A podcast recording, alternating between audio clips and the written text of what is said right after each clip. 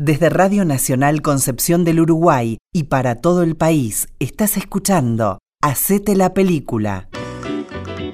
Nueva entrega, nuevo contacto, nuevo encuentro. Gracias por estar como siempre del otro lado. Nosotros eh, a través de la radio y ustedes en la sintonía de Nacional desarrollando la imaginación y la idea de la escucha a través de esta audiodescripción de la ficción que nosotros les estamos regalando y ustedes nos están permitiendo que lo hagamos eh, en lo que significa este contacto que hemos establecido eh, semanal o periódicamente, cotidianamente con ustedes. Los simuladores, de eso se trata lo que les estamos ofreciendo en este tramo, en estas secuencias de programas, en los primeros de Hacete la película a través de Nacional. Con Rubén con Oír en la técnica, con María José de Lorenzi en la producción general, con Griselda Vela y con Fabián Galarraga que tiene el gusto de conversar con ustedes primera parte de este capítulo de los simuladores que se llama El pequeño problema de un gran hombre. Van a ver ustedes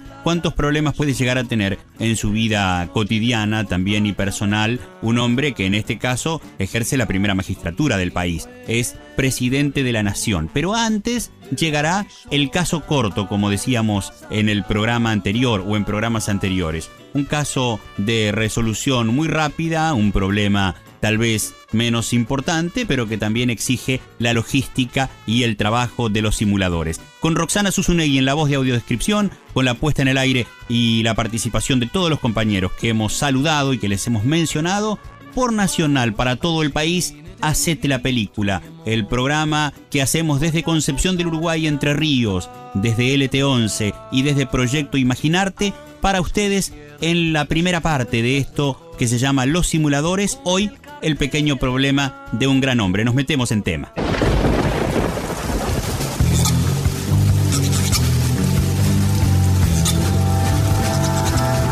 Llueve.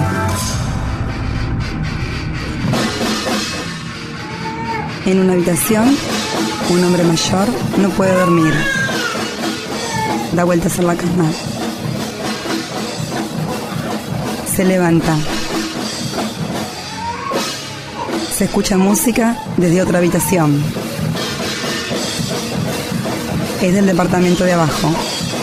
Un grupo de jóvenes están tocando diferentes instrumentos. El hombre mayor se toca la cabeza. El bebé llora en el dormitorio de al lado. Con su casco de trabajo golpea el piso. Los jóvenes abajo escuchan que el hombre golpea.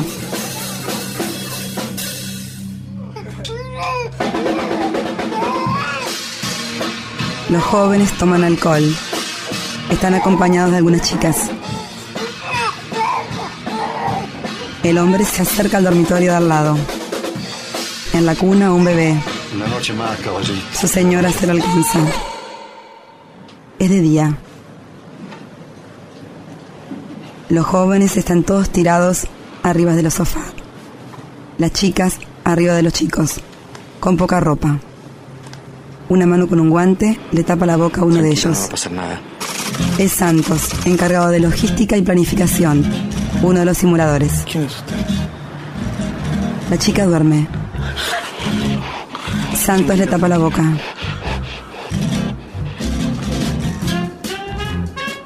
Otros jóvenes al lado. Quietos. Medina, que es el encargado de investigación, los apunta con un arma. Por la ventana baja Lampone, todo vestido de negro, hasta su cara tapada. Todavía sigue durmiendo. Las presiones están bajas. Lampone es el encargado de técnica y movilidad. El señor es José Wolsinski, yo soy Juan Carlos Cabral y no podemos decirle para quién trabajamos. Matías Miguel, colabora con Interpol. No les voy a mentir, fumamos marihuana de vez en cuando, pero muy de vez en cuando. No, aparte consumimos nomás, no, no vendemos. Eso ya lo sabemos y no nos interesa. Los estuvimos investigando, pensamos que tenían algo que ver, pero nos dimos cuenta que no es así. Los jóvenes están semidesnudos. ¿Conocen a este hombre? Le muestran la foto de Ábalos. Sí, es el boliviano que vive acá arriba, ¿qué pasa? Hace tres años y medio que lo estamos buscando. Su verdadero nombre es Osvaldo Ferraquín, alias Eduardo Prima. Le muestran alias fotos. Muerte, alias Vestido de traje. Alias el Samurai, alias Roberto Ábalos. Está relacionado a la red de Escobar en el tráfico de armas y estupefacientes. Están equivocados, es un obrero de construcción. Farraquín estuvo en la guerrilla, es experto en el manejo de armas de fuego y de cuchillo. En el año 91 un agente del FBI intentó capturarlo en un hotel en Panamá. Le muestran fotos vestido de guerra. Una de las chicas está asustada. un enfrentamiento con la policía de Colombia. Hace dos meses nos llegó un memorándum diciendo que se encontraba en la Argentina. Tienen miedo. Trabajando de obrero bajo el nombre de Roberto Ábalos. ¿Lo van a matar? No. No, nosotros solos no podríamos. Necesitaríamos de más hombres. Ferraquín es realmente muy peligroso. Aparte no necesitamos más vivo que muerto, es el pasaporte para otros nombres. En algún momento va a volver a actuar y queremos estar atentos cuando eso suceda. Lo que querríamos hacer con su autorización es colocar unos micrófonos ocultos entre el techo de ustedes y el piso de él. Los jóvenes se escuchan muy asustados. Los tres simuladores se paran y apuntan sus armas a la puerta. Lampones se coloca detrás. Abre la puerta. Es Ravena, Buen día. otro de los simuladores. Las cámaras ya están puestas. ¿La infrarroja también? La infrarroja también. Es el encargado de la caracterización. Con un taladro, los simuladores agujerean el techo. Ravena le alcanza uno de los micrófonos a Lampone, que está subido en una escalera. Lo coloca y lo tapan con enduido. Bajan de la escalera Hagan de cuenta que este encuentro nunca existió. Viven su vida normalmente. No tengan miedo de Ferraquín. Mientras él desconozca que ustedes saben cuál es su verdadera identidad, no les va a hacer nada. Eso alteraría sus planes. Otra cosa. Estos micrófonos son muy sensibles, así que no hagan demasiado ruido. Pueden caminar, mirar televisión, hablar, pero nada de gritos ni música alta. Eso alteraría nuestro trabajo. ¿Está claro? Es de noche. En la casa de Ábalos, abre la puerta. Son los jóvenes. ¿Molestamos? ¿Es muy tarde? No, para nada. No son las nueve todavía.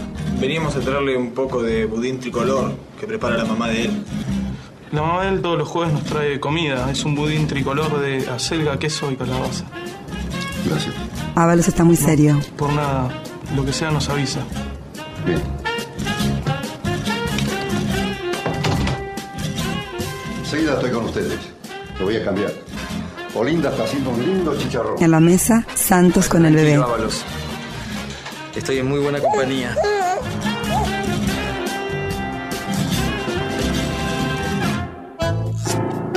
Delia, Fiore, Peretti, Sífilis y Fromm presentan Los Simuladores. Federico Delia como Mario Santos. Alejandro Fiore como Pablo Lampone. Diego Peretti como Emilio Ravena. Martín Sifil como Gabriel Medina. Idea original, Damián Cifrón. Los cuatro simuladores caminan por un muelle. Todos están vestidos con tapados largos negros. Llueve. Producción ejecutiva, Juan Carlos Cabral.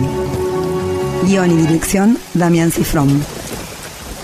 En una cama, una pareja, un hombre mayor y una mujer más joven. Ella está arriba de él. Lo besa. Él está incómodo. Espera, espera, no, no. No, no puedo.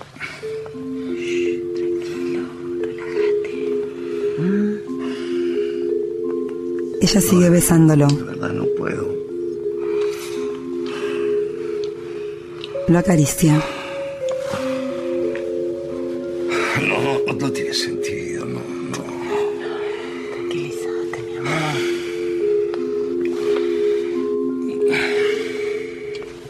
Lo sigue besando. No, no, no puedo tranquilizarme, no. No, no, no. No, en serio. Él se sienta. Ay, Dios mío. Ella se coloca al costado. No, quiero.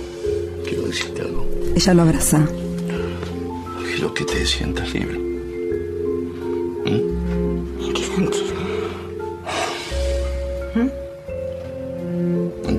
Sentido. ¿Mm? Quiero que te sientas si quieres estar con otros hombres, La mira a los ojos. yo lo voy a entender. No seas ridículo. Yo quiero estar con vos. Ella lo acaricia, le toma la cara, Así sin duda. lo besa. Él se pone de pie, se coloca la bata y se va de la habitación. Baja por las escaleras, Buenas noches, señor. Buenas noches, ¿qué tal? va hacia la cocina. La mujer se queda en el dormitorio mirando televisión. Mientras tanto, los disidentes sindicales aseguraron que los piquetes van a continuar en la provincia de Buenos Aires y se extenderán a la capital federal si el gobierno no eleva el presupuesto para su sector. ¿Necesita luz, señor? En la casa, No, voy a buscar una fruta. el señor abre la heladera y toma algo. Por otra parte, el presidente En la de habitación, Nación tuvo un encuentro con los Su mujer sigue mirando televisión. que lamentablemente terminó en escándalo. Como presidente de la nación, comprometo a colaborar con ustedes. Es su esposo. Pero para que la reactivación del país se concrete, es necesario que se abandone la actitud de protesta, de beligerancia. Él sigue a la cocina comiendo una manzana. Las huelgas, los piquetes terminen, que la violencia se atenúe. El subtítulo señala que es agredido por El manifestantes. presidente de la nación no pudo hacerle frente a los disidentes al ser vulnerada su seguridad. La esposa se toma el pelo. Y para finalizar, Piensa. quiero agradecer eternamente la presencia del doctor Mendilar, su presidente de la Nación. Hoy presentamos el pequeño problema del gran hombre. Ser el padrino acompañándonos en la reinauguración de este espectacular reciclaje a cargo de siempre genial arquitecto Miguens. Señor presidente, por favor. Lo acompaña su esposa. Le alcanzan una tijera y él corta la cinta de inauguración. Le sacan fotos. Se dan la mano. Apenas sonríe. Recorre el lugar mirando los libros. Con una copa en su mano. Ve un libro abierto donde hay un hombre muy musculoso. Ve otro donde en la tapa hay una foto de un polista. Joven y buen mozo. Se queda mirándolo. Levanta la vista, mira a su alrededor, mira hacia arriba y ve a su esposa conversando con el arquitecto Miguens.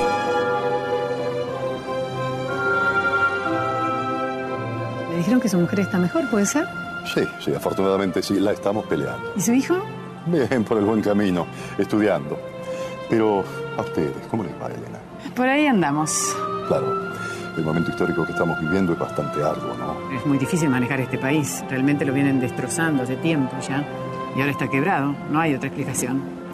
Pero lo que la preocupa a ustedes es otra cosa, ¿no? Sí. Cosas personales. ¿Me la puedo ayudar en algo? No, no, no. Son problemas más bien íntimos. Pff, Angustiantes para uno, pero bueno, de afuera no se puede hacer nada. Eh, Elena, nada más lejos de mí que entrometerme en sus asuntos, pero le aseguro que por muy privados que sean sus problemas, yo creo disponer de una solución. No, no, no. Le juro que de verdad son problemas íntimos. Hay un grupo de personas que resuelven casi cualquier tipo de conflicto. Yo sé que le suena raro, pero es así. ¿Brujos? No, por Dios. Yo reconozco que tienen una metodología muy poco ortodoxa, pero le aseguro que manejan un margen de error mínimo. No se lo recomendaría si no confiara ciegamente en ellos, máxime tratándose de usted y de Agustín. Ella presta más atención. Dos autos oscuros por la calle.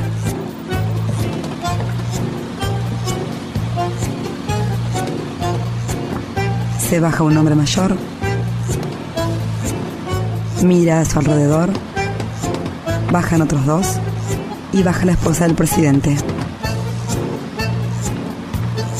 Entran a una iglesia. Los custodios observan primero. Entra la mujer. Se saca los anteojos y se dirige al confesionario. No puede ver quién está dentro. Se arrodilla. ¿Qué tal, Elena? ¿Es usted? Sé que tiene muchos reparos sobre nuestra organización y también mucha intriga por saber qué es lo que hacemos. Es cierto. De cualquier manera, el arquitecto Miguel fue más que convincente. ¿Me quiere contar qué es lo que le preocupa? Bueno, La verdad que no sé cómo decirlo. Además, si mi marido llegara a enterar de esto, para él sería terrible. Como ya sabrá, yo soy la segunda mujer de Agustín Mendilarzo. Nos casamos un tiempo antes que él asumiera como presidente. En septiembre va a ser tres años. Y nos casamos muy enamorados. Realmente fue así, si no, no se lo diría. Pero lo cierto es que hace un tiempo que... Siga, por favor. Bueno, mejor dicho, hace bastante tiempo que él no puede Por favor, siga. mantener relaciones. ¿Qué pasó? ¿Se perdió el deseo? No, no ese es el problema. Pensé que podía ser eso, pero realmente no pasa por ahí. ¿Y por dónde pasa entonces? Pasa porque mm, Agustín, él a veces no, no puede mantener la erección. Calculo que le llaman impotencia, ¿no? El miembro de su marido está permanentemente en estado de reposo o por momentos adquiere cierta rigidez. No, por momentos adquiere... Es como que va a arrancar y inmediatamente vuelve al estado de reposo. ¿Consultaron con algún sexólogo? No, él no quiere saber nada. Si por alguna razón esa información llegara a divulgarse, sería víctima de un sinfín de burlas. Imagínese el presidente con impotencia. Y además, le daría mucha vergüenza, no podría ir. ¿Y no probaron con ninguna medicina moderna? Por ejemplo, el Viagra. Sí, dos veces, pero no funcionó. Cuando empezamos a... Es decir, cuando se inicia la penetración, él se tensiona y nada. Su miembro vuelve... Estado de reposo. Exacto. ¿Hace cuánto tiempo que su marido no tiene una erección firme? Iban a ser... eh, A ver, espere, no. Sí, dos años. Me parece increíble, pero es así. ¿Eyaculación precoz? Sí, varias veces. La otra cara de la misma moneda. Y le aseguro que no me preocupa mi situación. Yo no tengo problema. Él de alguna manera siempre termina complaciéndome. Pero la verdad que creo que esto lo está afectando mucho y que repercute en su vida laboral. Sí, claro que repercute. La verdad que estoy medio desesperada, no sé qué hacer. Estuve buscando en libros a ver si podía ayudar a curarlo, pero no encontré nada útil. Tampoco se lo puedo contar a mis amigas porque por supuesto lo conocen y eso a él le molestaría muchísimo. Tres cosas, Elena. La impotencia la padece mucha más gente de la que se cree. No es nada raro ni anormal. Excepto para quien la padece. Para ellos es terrible. La segunda, ni la medicina ni la psiquiatría lo consideran una enfermedad. Por lo tanto, no podemos hablar de cura, sino de solución. Y la tercera, nosotros somos esa solución.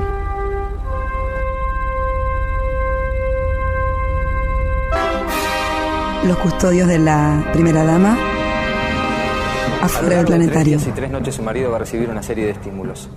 Y para Ahora adentro. es necesario que no tenga relaciones hasta la tercera noche. Le traje la corbata que me pidieron. Abre su cartera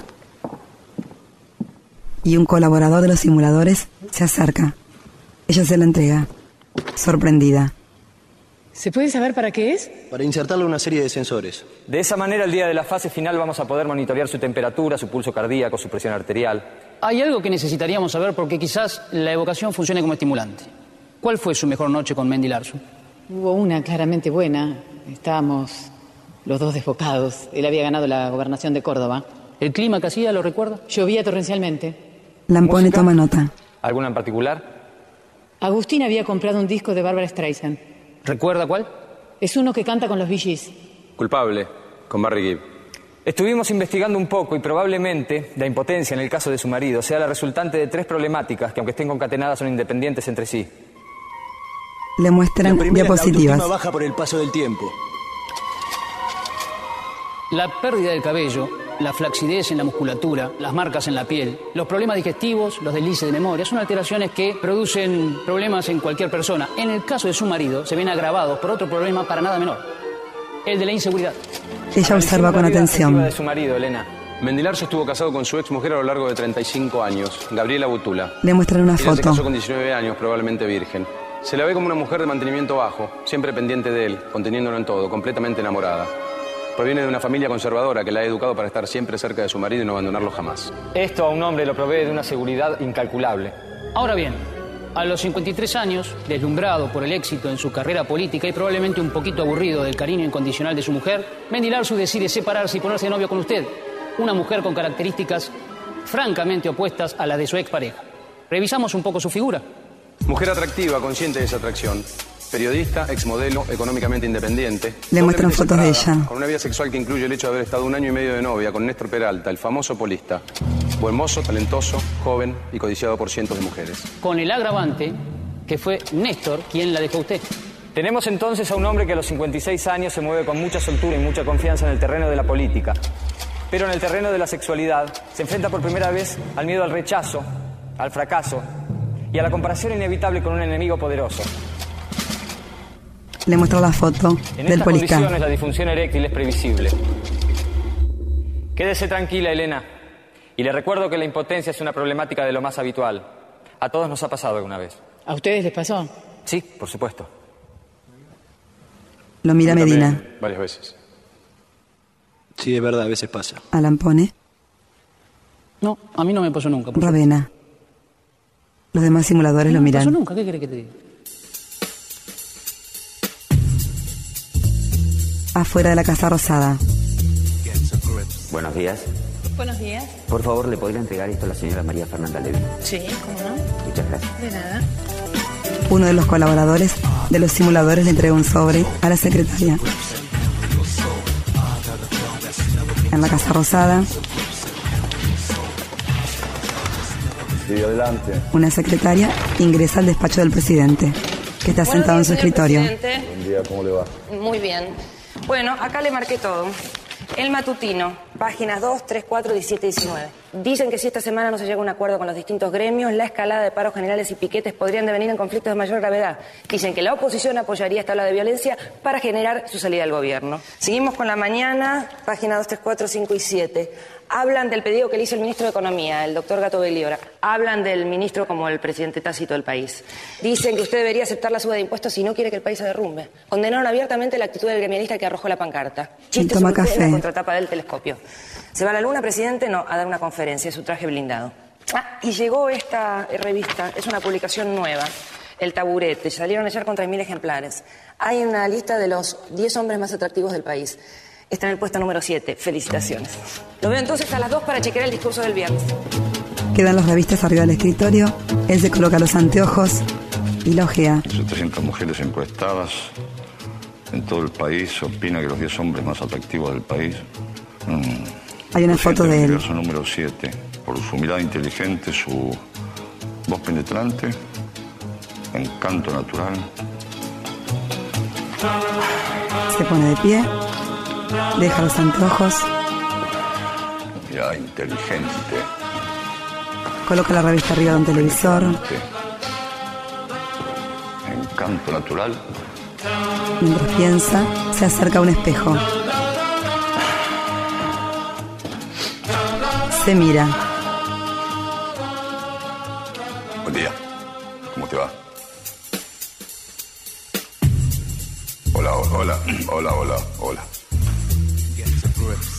número siete.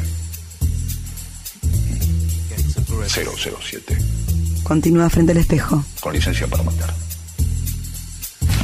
¿Me estás hablando a mí? ¿Me estás hablando a mí? Ah, me parecía.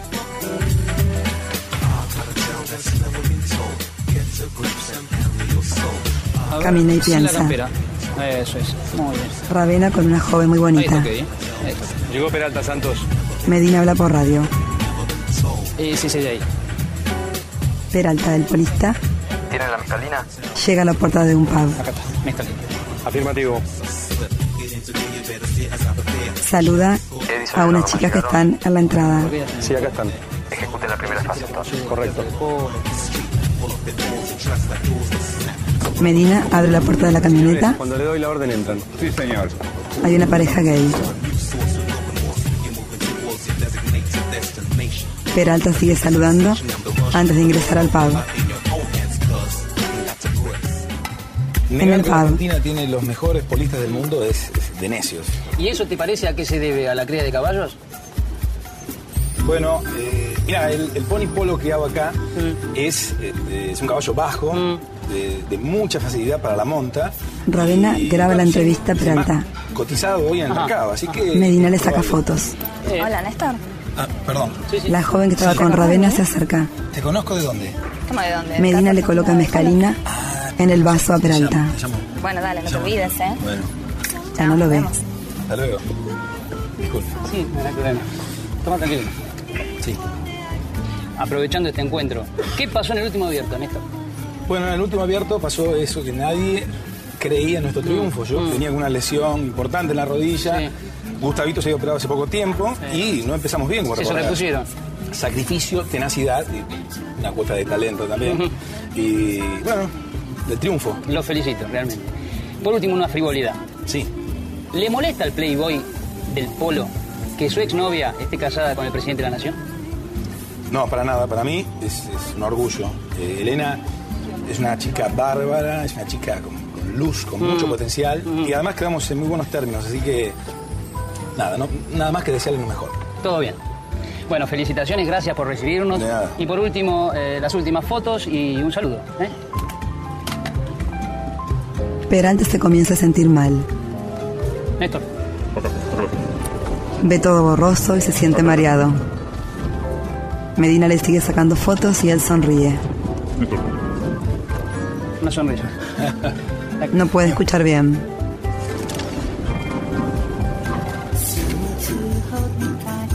Medina le quiere dar la mano y Peralta se equivoca. No puede verlo bien. Muchas gracias, te digo. Raven y Medina se alejan, queda solo a la mesa, sigue tomando de su vaso. Está muy mareado. ¿Eso a entrar? Espera 15 segundos. Medina y Ravena desde lejos. La mescalina es al minuto y medio. Edison y Norman entran en 5, 4,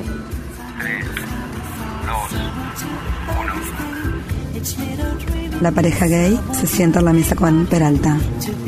Lo miran. Le sonríen. Peralta les devuelve la sonrisa.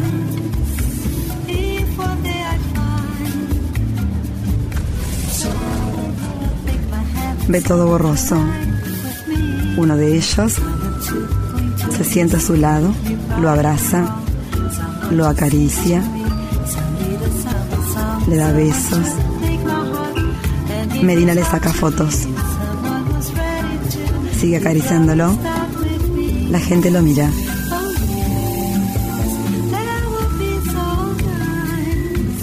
Lo toma de la cara. Le da un beso a la boca. Medina le saca fotos. Otra vez. La gente del pub sonríe. para que agudices tu sexto sentido, para que te sientas incluido, para que mires las cosas de otra forma. Hacete la película. Desde Radio Nacional Concepción del Uruguay y para todo el país, estás escuchando Hacete la película. Vamos al cine, te. Así seguimos con Hacete la película. Así seguimos junto a los simuladores. El pequeño problema de un gran hombre. ¿Cuánto, eh, ¿Cuán dramático puede ser eh, para una persona eh, vivir la situación que está viviendo este hombre que además tiene el plus del compromiso de su altísima responsabilidad, ser el presidente de la nación y tener que afrontar estos problemas que puede tener o que podemos tener cualquiera de las personas eh, comunes y silvestres, cualquiera de los mortales, que nos puede ocurrir una situación como la que describe el capítulo. El ingenio para resolver la situación, para ayudarlo al hombre a salir de esta problemática y su esposa que está allí tratando de acompañarlo y de apuntalarlo también en una situación tan compleja. Hacete la película. Aquí está la segunda parte del programa.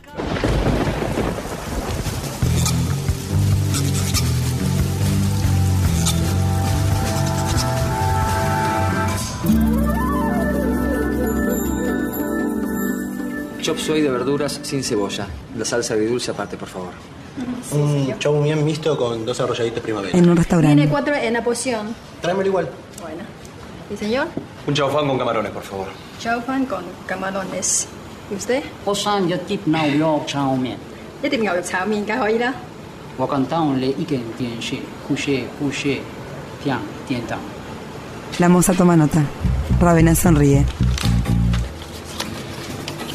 El jueves a las 7 de la tarde en el Salón Emperador del Hilton hay una recepción organizada por la Embajada de Japón. El presidente va a asistir con seguridad. Acá tengo la dieta alimentaria. El efecto estimulante de algunos alimentos es mítico, pero la mayoría tiene asidero, como apio, nuez, uva, tomillo, azafrán, mejillones, seta, bermerecho, pimientos, almejas. Parece que la mezcla de esto con vino tinto y champán es infalible. En la planta baja del edificio de las Américas funciona un spa. Todos los miércoles a las 4 de la tarde lo cierran para el presidente. Le ponen cremas que mejoran su piel y de hidromasaje ve el noticiero. Eso dura aproximadamente dos horas hasta las 6, donde vuelven a abrirlo al público. Yo te pude conseguir esto. Le muestra un disco de 3. Barbara Streisand. ¿Cómo te puede gustar Barbara Streisand? Hay tantas cosas que a vos te gustan que a mí no me gustan, Lampone. Estuve investigando los archivos del Conservatorio Nacional de Música. Vi que el presidente estudió violonchelo del año 61 al 66. A juzgar por las calificaciones era bueno. Dejó de hacer música cuando empezó con la política. tendremos que encontrar la manera de introducir una orquesta en Ya esa está todo arreglado. Esta noche como con Verónica Massa, la gerente de Relaciones Públicas del Hotel Hilton. Medina camina con una navaja en la mano y corta una de las cubiertas de un auto. Hice contacto ayer a la mañana con ella, está separada hace seis meses. Bueno, vengan rápido, por favor. Gracias. Medina se acerca a la mujer Le dije que tenía una empresa de organización de eventos. y la ayuda. Le cambia la rueda. La moza se acerca a la mesa.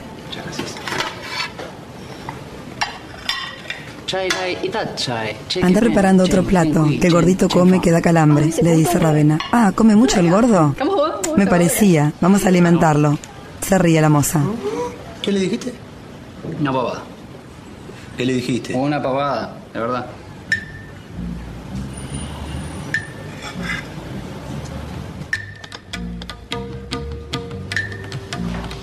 En el spa, el presidente entra a una sala con una bata blanca y con una máscara en su cara.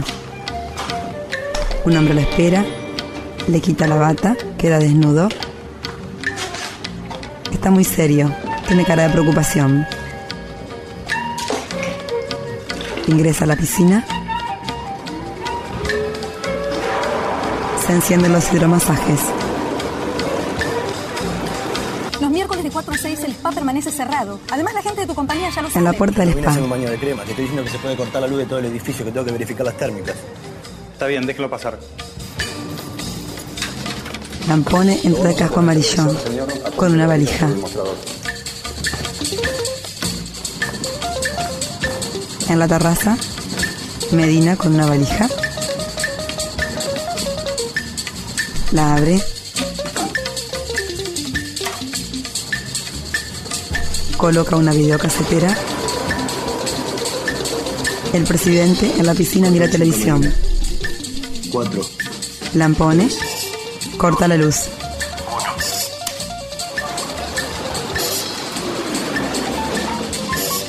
Se apagan los hidromasajes y el televisor. arreglando el tablero. Tranquilo, señor, están arreglando el tablero.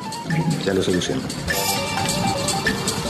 En la terraza, Medina instala la videocasetera y coloca un video. Vuelvo a conectar en 5, Medina. Lo enciende. Cuatro. Lampone conecta la luz. Uno. Se encienden los Las autoridades hidromasajes. costeras de la Florida tomaron todos los recaudos para prevenir los desastres del posible huracán. Cambiemos el ángulo de la información. Ahora vamos a Leandro Villagrán, en vivo desde Oregon. Se ha llevado a cabo en la ciudad de Ginebra el décimo primer Congreso Anual de Sexología. El tema central de dicho congreso ha sido la disfunción eréctil. Se ha comprobado que es más normal de lo que se pensaba. Las encuestas han arrojado nuevos resultados. Veamos. Es Ábalos. El 93% de la población masculina mundial sufre o ha sufrido alguna vez de impotencia. Es un síndrome muy habitual. Curiosamente se ha comprobado también que los hombres que han padecido impotencia sexual o eyaculación precoz se convierten después en excelentes amantes. El presidente presta atención. informe indica también que la impotencia suele darse en hombres extremadamente inteligentes, sensibles y elegantes.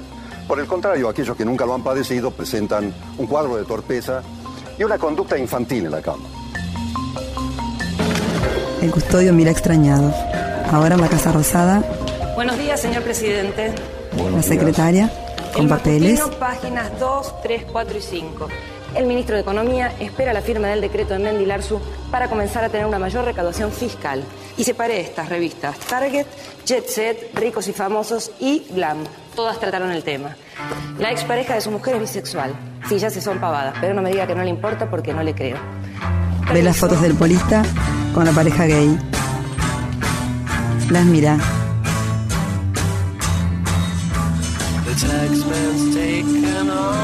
The taxman's taken all my dough and left me in my state. Dos autos oscuros. Blazing Llegan al hotel. sunny afternoon. ¿Va a firmar el decreto Baja el presidente impuestos, señor presidente? con su esposa. Muchos periodistas esperándolo. propia o lo presiona que el pueblo crea que el poder lo tiene el ministro de Economía? No, no me presiona eso. Elena, ¿qué opina del escándalo gay que protagonizó su expareja, el polista Néstor Peralta? No, nada que opinar. Usted ya sabía que era bisexual. Entran al hotel. Hay mucha gente.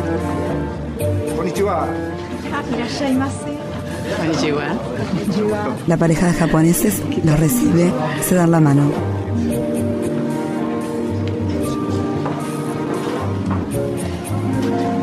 Agustín y su esposa caminan, están muy elegantes. Presidente, bienvenido al hotel.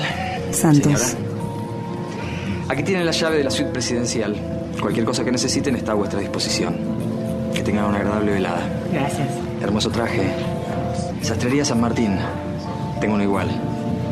Él toma la tarjeta y la guarda. Sonríe. Dame, yo la guardo. ¿Bocaditos de apio no es? La pone, le sirve y él toma uno. Gracias. Buenas noches. Una copa de vino tinto. El colaborador le sirve vino a los dos.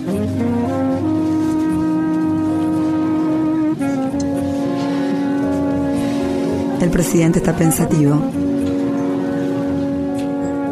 Santos controla las pulsaciones. El pulso es normal, señores. Comencemos con los estímulos.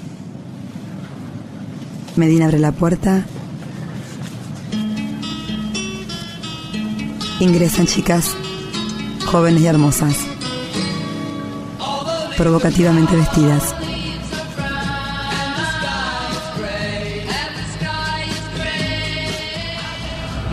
Noches a todos. Ravena en el las escenario. graves dificultades por las que atraviesa nuestro país, contamos con la enorme presencia del excelentísimo señor presidente de la Nación, el doctor Agustín Mendilarzu. Santos comienza a aplaudir.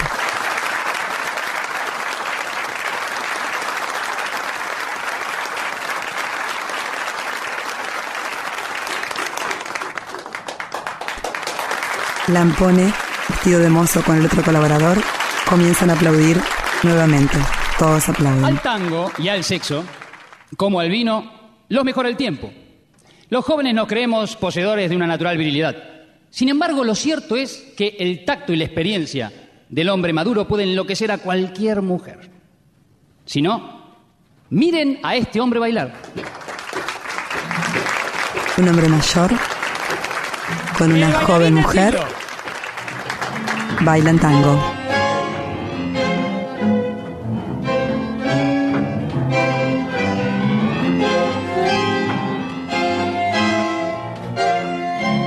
El presidente los observa.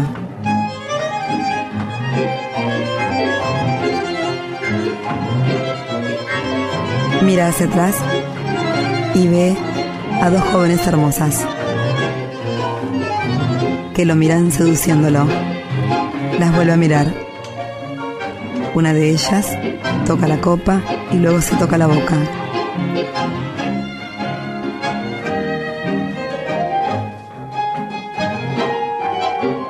Mira hacia otro costado y ve a otra joven mujer que también lo mira seduciéndolo. Se toca uno de los pechos.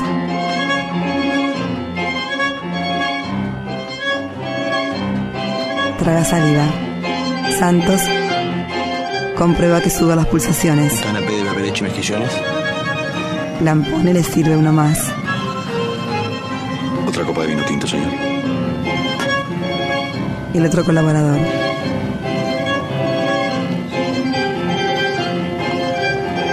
Toma de la copa. Otra de las jóvenes hermosas se acerca al presidente. Él la ve. Ella lo mira, también seduciéndolo.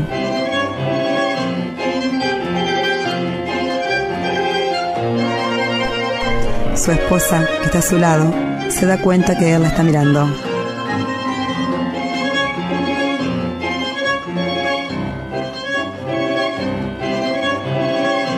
Ahora la mira a Elena, está un poco nervioso.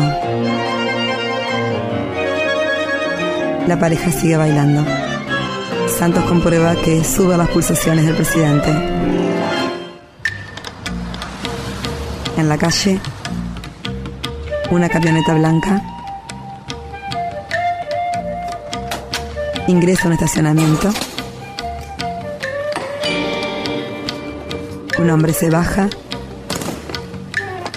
baja una valija, Santos se Tranquilo, acerca. llegan a subir, yo te aviso. Está bien, no hay problema. Ah, una cosita. ¿Me puedes hacer un favor? ¿Podrías pasar por mi video, devolver un DVD que saqué? Me están llamando hace dos semanas, me están volviendo Sí, está bien, no hay problema. ¿Qué alquilaste? La aventura del Poseidón. Con Ernest Borgnine, Jim Hackman. Si querés, mirala. La devolvé mañana a la mañana. Eh, no tengo DVD. Baja otra valija, ¿Lo molesto un segundo, doctor? ¿Cómo no? Eh, yo acabo de terminar la carrera de Filosofía y Letras. una de las Y jóvenes que lo Estaba seducía. pensando en presentar un estudio sobre su persona. A modo de tesis, claro. Sobre mi persona. Él está con su esposa. Sí. O sobre mi gestión. No, no, sobre su persona. Eh, estuve averiguando bastante y descubrí cosas sobre su pasado apasionantes. Hace falta un estudio más profundo de su personalidad, de la gestación de su yo político, de la manera en que usted maneja el poder. Usted es un hombre muy complejo, Mendilarzo. Eh, leí, entre otras cosas, que es un experto contrabajista. No, no, experto no. Estudié en mi juventud un poco, pero... Bueno, no sea modesto, doctor. Yo leí que era el mejor de su clase. Ah, estudió en serio entonces. Su esposa está molesta y Por se quería tener retira. la oportunidad de, Los deja solos. de charlar. ¿Esa mujer es parte del operativo? ¿De qué mujer habla? Con Esa mujer que está hablando con mi marido. Ah, no, no la conozco de verdad. No me mienta. ¿Qué tiene que ver ella ahí? Se supone que el problema que tiene que resolver es conmigo, no con otra. Le estoy diciendo que no la conozco, Elena. Quédese tranquila, el operativo está bajo control. Uno de los músicos está descompuesto. Les voy a pedir, un- por favor, Lo bajan del escenario. un minutito de su atención. Eh, tengo que pedirle disculpas porque, bueno, uno de los músicos tuvo un inconveniente personal y la orquesta no va a poder seguir tocando. A menos, claro está, que alguien sepa tocar el contrabajo. Igualmente yo le pido... El presidente. El presidente sabe tocar. Perdón, no escuché bien. Que el presidente de la nación sabe tocar el contrabajo. ¿Es eso cierto, señor presidente? Sí. ¡Anímese a tocar! Por favor. ¡Anímese a tocar, señor presidente, por favor! Por favor. Presidente. Lampone comienza a cantar y va caminando aplaudiendo. Todos lo acompañan. El presidente dice que no, pero lentamente se va acercando al escenario.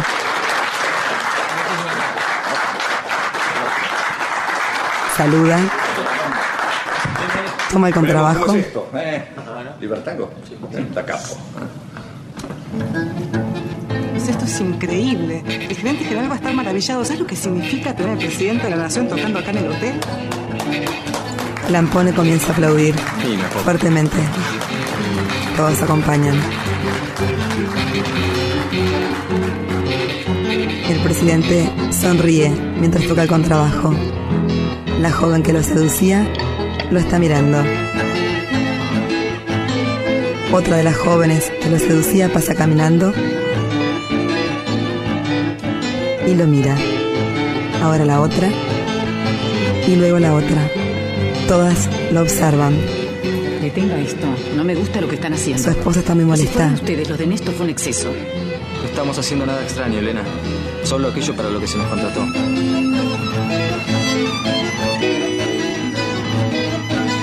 Vaya subiendo la suite presidencial. Hágame caso. Elena está muy seria. Santos la mira mientras ella se va.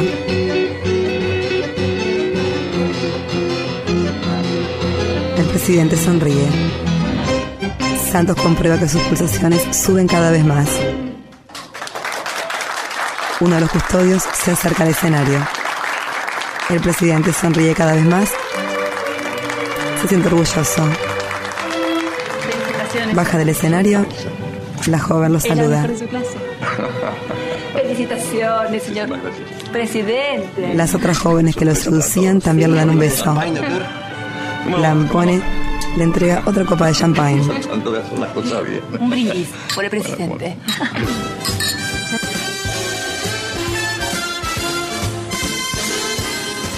Elena está subiendo.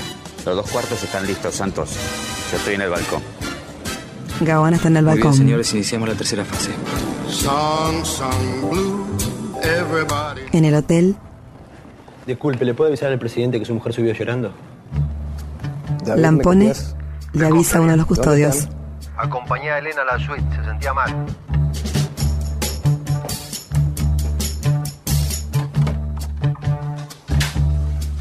Disculpe, señor, su mujer subió a la suite. Parece que estaba llorando. El presidente lo mira sorprendido. ¿Qué pasó? Suben en el ascensor ¿Se sentía mal? No sé, no tengo idea. los dos custodios y el presidente.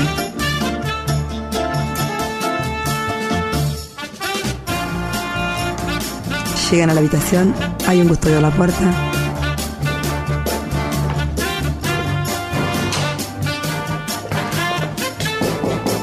El presidente golpea, los custodios se quedan afuera. Elena está dentro bebiendo de una copa. Ve por la ventana que llueve. Nada. Como nada. Ah, Elena, te venís En el techo una cámara. acá en el medio de la recepción sin avisarme. Los simuladores viéndolos por una pantalla. Sí, que no tenía nada que hacer ahí abajo. ¿Pero qué te pasa? ¿Estás loca? Ay, por favor, Agustín, ya entendí qué te pasa a vos. ¿Qué me pasa? Que querés estar con otras mujeres. Subí la temperatura de la habitación. ¿De qué Lampone con esa chica? aprieta un Ah, botón. quería hacer un libro sobre mi mandato escribir. Por no sé. favor. Siguen mirándolos por la pantalla. Tírese en la cama, Elena. Elena suspira y obedece la orden de Santos. Se acerca a la cama, se recuesta y lo mira. En posición cucharita. Hace lo que le dicen. Arranquemos con culpable. Medina coloca el disco. Suena la habitación. Levántese la pollera disimuladamente. Un poco Ella más. lo hace. Está nerviosa. El presidente la mira. Se sienta en la cama. Muy bien, quédese ahí, no responda. Poco más de temperatura. Lampone sube la temperatura. Él la acaricia. Déjelo solo un rato. La besa. Unos segundos después el trueno.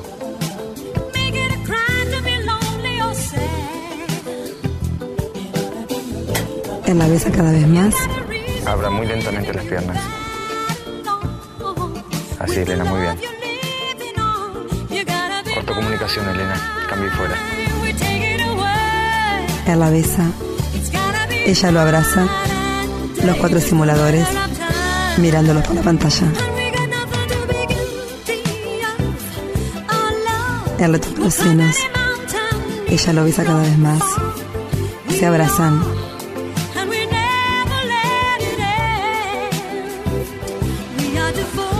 Afuera, en la ventana, Gaona con una manguera, haciendo como que llueve. Afuera, los custodios escuchan.